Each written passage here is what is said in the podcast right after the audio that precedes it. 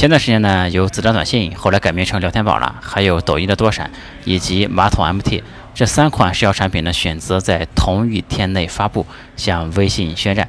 社交网络可以说是江湖风波再起。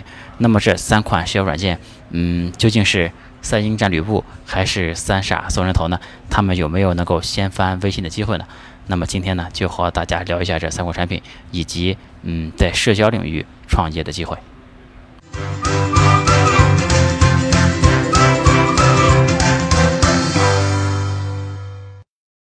今天外面是非常的冷，我们躲到一个小酒吧里，和大家录一段视频，讲一讲社交网络的创业机会，以及评点一下，嗯，前面说的几款产品，比如说子弹短信，它刚上线一周，对吧？就融资了一点五个亿，我们前面在罗永浩那些视频里已经讲过了。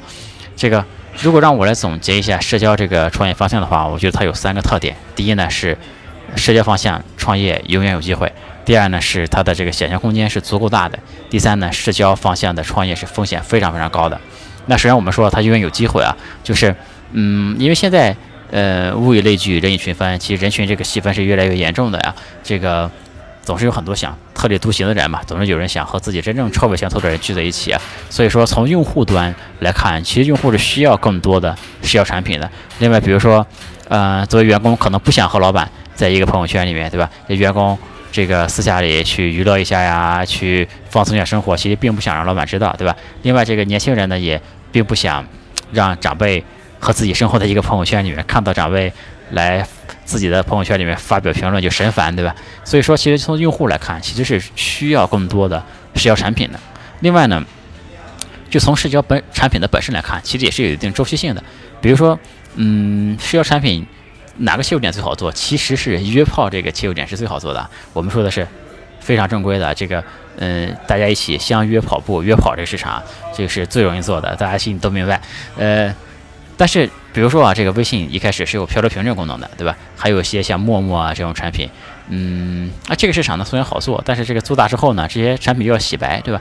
这个微信现在没有漂流瓶了，陌陌呢也不能像以前那样去用了，所以说呢。这个在他们洗白之后呢，市场就会有这个需求总是在的嘛，大家一起去跑步，对吧？这个需求总是在的，所以说呢，就会有新的产品出现。也就说，这方面这个产品本身啊是有一定周期性的。所以说，社交网络这个创业永远都是有机会的。嗯，另外呢，这个第二个特点就是它的想象空间是非常非常大的。这个呃，比方说在国外，Facebook 对吧？在国内，呃，微信呀、微博啊、QQ 啊，都是非常大的、非常大的这些产品。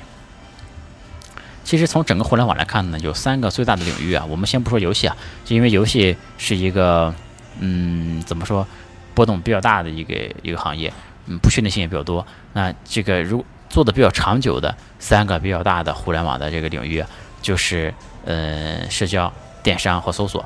嗯，这三个领域呢，都能形成特别大的巨头，不管是在中国还是在美国，而且。在这三个领域里面，社交网络也是最有机会的。我们前面说过，这个比如说搜索吧，搜索引擎就没什么机会，有一家做大了，其他家想再做起来就非常难。因为第一，大家有固定的使用习惯，对吧？第二是有一家做大了，它这个东西是基于大数据的，它这个分析的结果也能越来越准。你后面人想做呢，在产品上也不太可能比前面人能做得更好。嗯，但是在社交方面呢，在很短时间内想做起一家。几十亿乃至几百亿美金的公司啊，这个可能性是完全存在的。第三呢，就是社交网络，它的这个创业风险是非常非常高的，成功率非常低。嗯，每一个成功者背后其实都是踩着大量的创业公司实体上来的。比如说，Facebook 成功是吧？是踩着 MySpace 等等一系列这个公司的实体上来的吧？然后我们前面提到过国内的这个校内网呀什么，现在都没有了。嗯，这个网这个方向的创业呢，其实做不成功啊，很可能就归零的。对吧？最后什么都剩不下，而且在做成之前呢，这公司可能需要大量的烧钱啊。公司可能在成立几年之内，可能都是没有什么收入的，对吧？所以这方面其实创业的风险是非常大的。那国内社交网络现状，当然现在就是腾讯公司一家独大了，是吧？手上有 QQ 有微信，而且特别是微信啊，微信现在其实它主要是这个不光是社交啊，它还集成了这个基础通讯的功能集成进去了。大家想一想，大家以前嗯。朋友都是在手机的通讯录上面的，对吧？以前如果想联系一个人，都是在手机通讯录里面去找。那现在呢？其实如果你想找一个人，大家都是在微信里找了。其实这是微信真正核心的竞争力啊，就是说把以前的这个手机通讯录给取代了，对吧？这个方面，这个腾腾讯的这个微信的这个竞争能力啊，在短期内我看是没有任何产品能够超过它的。嗯，所以说现在在国内做社交产品，往往就是啊做到最后大家都加微信去了，这用户呢又都跑到微信上去了，这是微信最厉害的地方。所以最近一一两年这以来啊，这个很多做社交创业的公司都不再阻止你加微信了。一开始大家还反抗一下，尽量让大家不加微信，对吧？现在呢也不阻止大家加了，就是嗯，你只要在我这边浏览内容。啊，认识新朋友就可以了。大家已经默认微信是不能超越的了。那最近我们这三个呃挑战者当然不一样，他们一看这个架势还是想先发微信的。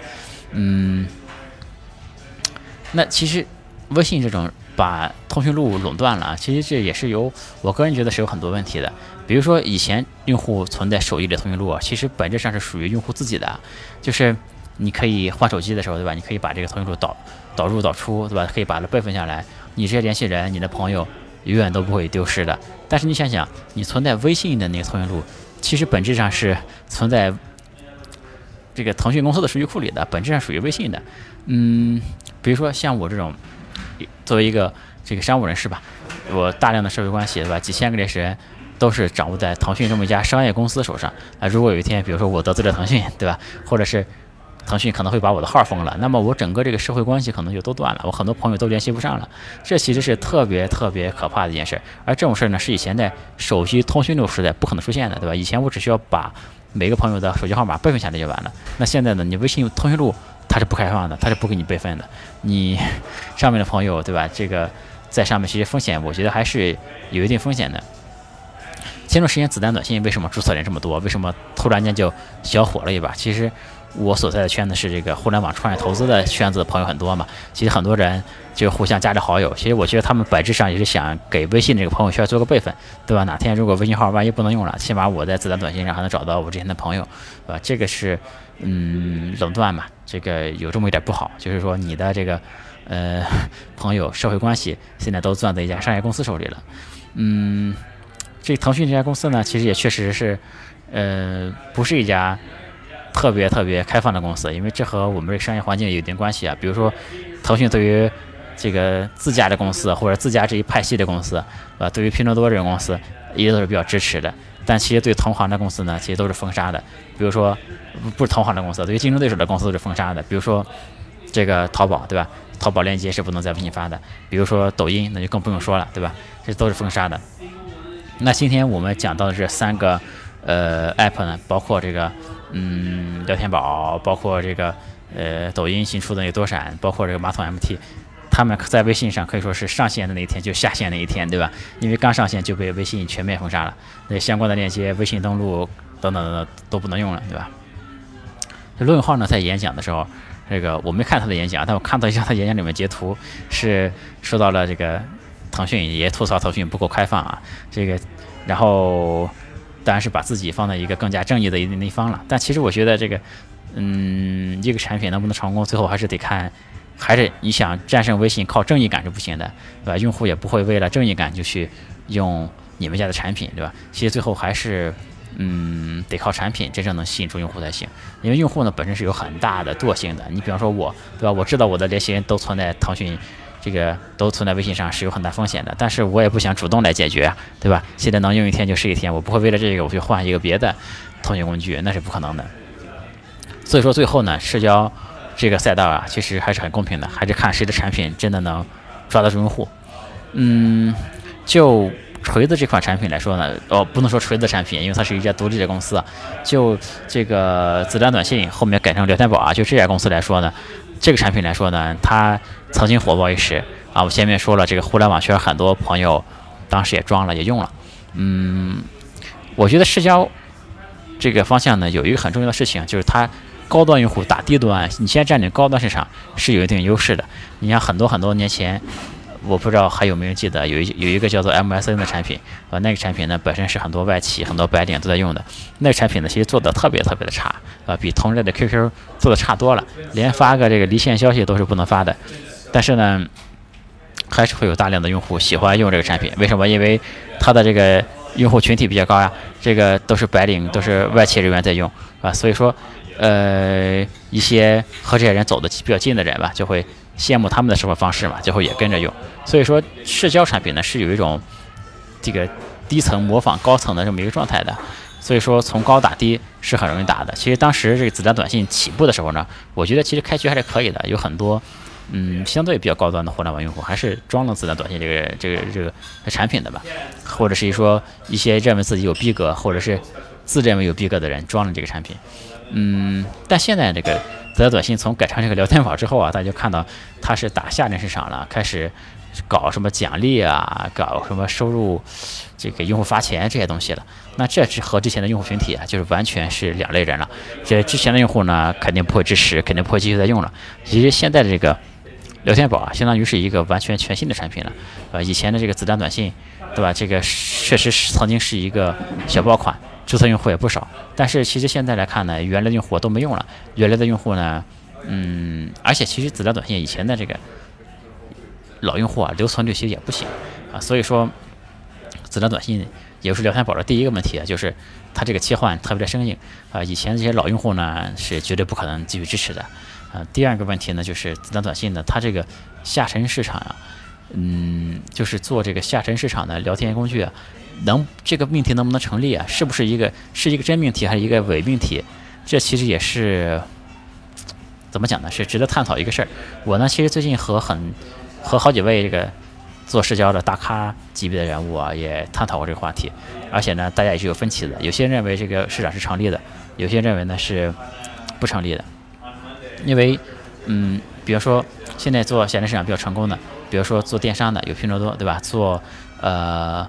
这个新闻的有趣头条，呃，这些，呃，做电商啊，以及做新闻都是比较轻的。用户看新闻，你说他也不影响别人，他看谁家的不是看的？如果看你家的，能够拿一点钱，那这个用户切换起来就会比较容易。但是做通讯呢，就是比较重的啊，这和下沉下沉用户的特质呢是很有关系的。第一，这个下沉用户本身可能这个联系人也比较少，不像一二线城市每个人有几百个联系人，或者是做。这个经商的用户一个人可能就几千个联系人，那下沉用户可能一个人呢就几十个啊一百个联系人，那联系人比较少。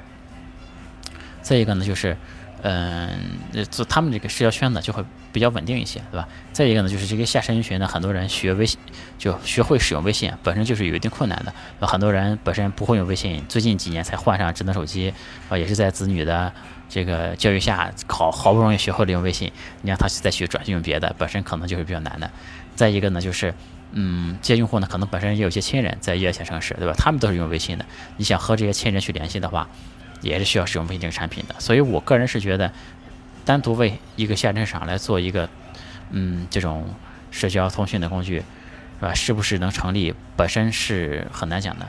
嗯，再有呢，就是如即便这个命题成立啊。可能也轮不到刘天宝这个团队来做，因为这个市场呢其实是很引人注目的。现在其实有很多家公司都在盯着这个下沉市场的机会，比如说这个拼多多啊、今日头条啊、趣头条啊这些公司都在盯着下沉市场机会。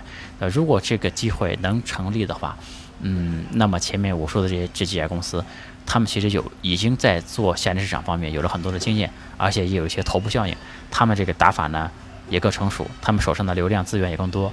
啊，整个团队也更擅长于做这个方向，是吧？所以说，如果这个产品真的成立的话，我觉得可能是轮不到聊天宝团队来做的，可能就是趣头条、拼多多他们会把市场能够吃下来。所以说，嗯，从这个聊天宝这个方面来看呢，我个人是并不太看好它这一次转型的方向的。首先会失去原有的用户，另外这个下沉市场，对吧？是否成立是一个问题。再一个，真的成立，轮不轮到他做？也是一个问题，嗯，那我们再说下多闪啊，就是抖音出的多闪。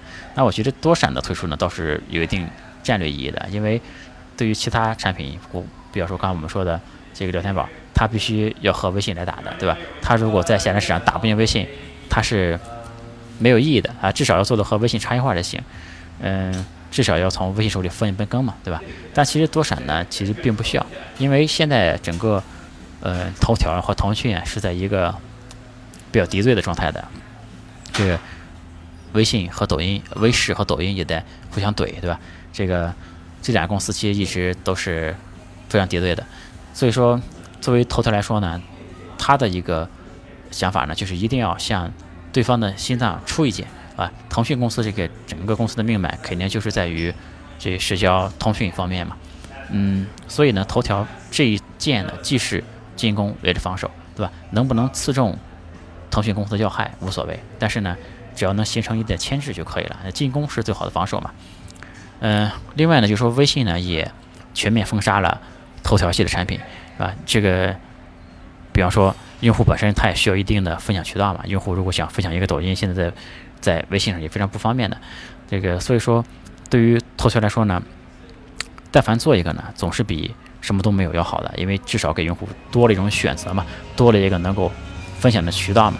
所以说，我觉得做多闪这个产品倒是一个明智之举啊，先把产品做起来，然后给竞争对手在战略层面形成一定的牵制，然后呢，再等待机会啊。如果将来对手犯错，他就有机会。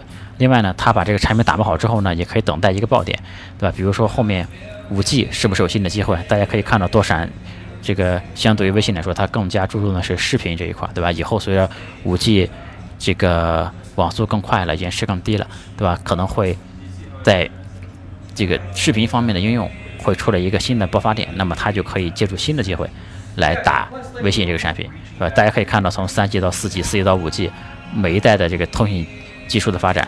还都是会这个带来新的社交产品的机会的。我在前面这个讲五 G 那期里面讲过。另外就是，嗯，这个整个支付这一块，其实对于投资来说也是一个比较重要的一个事情。